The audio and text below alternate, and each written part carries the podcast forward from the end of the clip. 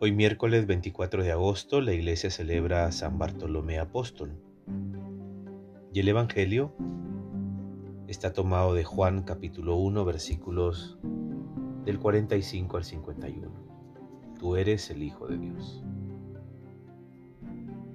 Felipe encuentra a Natanael y le dice, hemos encontrado al que describe Moisés en la ley y los profetas, Jesús, hijo de José, el de Nazaret.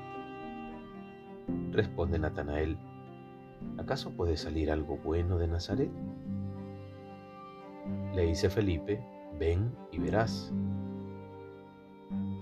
Viendo Jesús acercarse a Natanael, le dice, ahí tienen un israelita de verdad sin falsedad.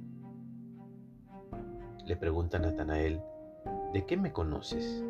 Jesús le contesta, antes de que te llamara Felipe, te vi bajo la higuera.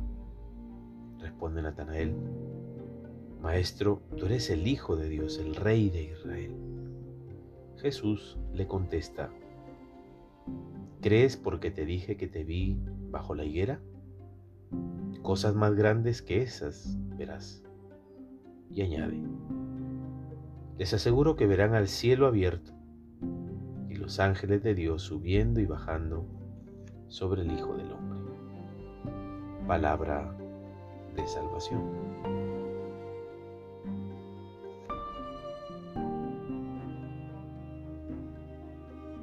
Ven y verás es una expresión profunda de fe, una fe palpable, creída y creíble.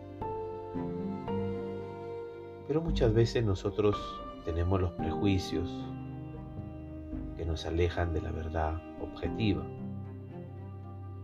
Y es así como el pueblito de Nazaret del que Jesús y su familia eran oriundos es sumamente difícil de ubicar en un mapa de la antigüedad palestina. Era para algunos una zona marginal y pobre de Galilea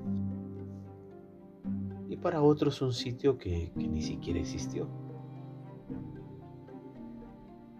El desdén con que se refiere Natanael a dicha tierra en el Evangelio refleja contradictoriamente una de las revelaciones más profundas de la buena noticia del reino de Dios. El Señor de la historia ha querido manifestarse a través de las personas y lugares más humildes, pobres y marginados de la sociedad. Dios se arriesga a manifestarse en lo pequeño, en lo débil, en lo insignificante. Lo que Natanael formula como pregunta retórica implicaba automáticamente la respuesta. No, de Nazaret no puede salir nada bueno. Es sorprendente esta respuesta, ¿no? Porque se convierte en un sí en el plan de Dios que viene a invitar a la mesa del reino a las consideradas no personas de la sociedad. Las personas descartadas son las primeras a los ojos de Dios. ¿Cuántas veces nos sentimos de una forma menospreciados, infravalorados, desdichados, no relevantes? por cualquier situación, un defecto, un pecado, una debilidad. Y nos vamos como autoexcluyendo. Pues esta palabra de salvación para ti te dice que los primeros a los ojos de Dios son las personas descartadas, aquellos que no cuentan, aquellos a quienes se les margina. mirando la reflexión sobre la acción del Espíritu Santo en nuestras vidas. El amor que me hace sabio y profundo es el que me hace capaz de pasar de mi mundo al mundo del otro. De la pasión por siempre bien a la pasión por el servicio. Esa pasión que siempre busca sentirnos bien, que puede tener algún vestigio de, egoísmo, ¿no? Ese pasar de mm, los engaños espirituales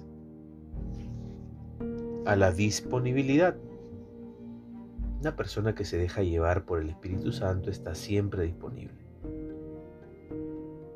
Deja que los demás le cambien los planes, sabe renunciar a sus propios proyectos, porque el Espíritu Santo, si lo dejamos actuar, nos libera el corazón de tantas cosas para que estemos disponibles de verdad. El ser humano sabio y profundo está liberado de estructuras, esquemas y agendas. En lugar de pensar y lamentarse por dentro diciendo, esta persona me está molestando. Aprendió a decirse, esta persona me necesita. Miremos a Jesús. Él iba caminando con un rumbo claro y con un proyecto importante. Parecía que no valía la pena que se detuviera en cosas pequeñas. Por eso cuando un ciego le gritaba al lado del camino, los discípulos trataban de hacerlo callar para que no interrumpiera al maestro. Pero el maestro reaccionó como todo un hombre sabio y profundo. Se detuvo. Él tenía sus proyectos, pero se detuvo ante lo sagrado de un ser humano y le preguntó, ¿qué quieres que haga por ti? ¿Acaso Jesús no tenía cosas que hacer? Seguramente pero no estaba atado a una agenda ni a un horario intocable cuando se presentaba un ser humano con una necesidad. Él mismo dijo, yo no he venido a ser servido, sino a servir. Hoy hay quienes están tan ocupados con la gimnasia, el tiempo de relajación, las lecturas espirituales y tantas otras recetas para sentirse bien, que ya no les queda tiempo para detenerse ante nadie. Eso no es verdaderamente una persona llena del Espíritu Santo, sino un esclavo de sus necesidades psicológicas. La bendición de Dios Todopoderoso, Padre, Hijo y Espíritu Santo descienda sobre ti y permanezca para siempre. Que tengas un buen día.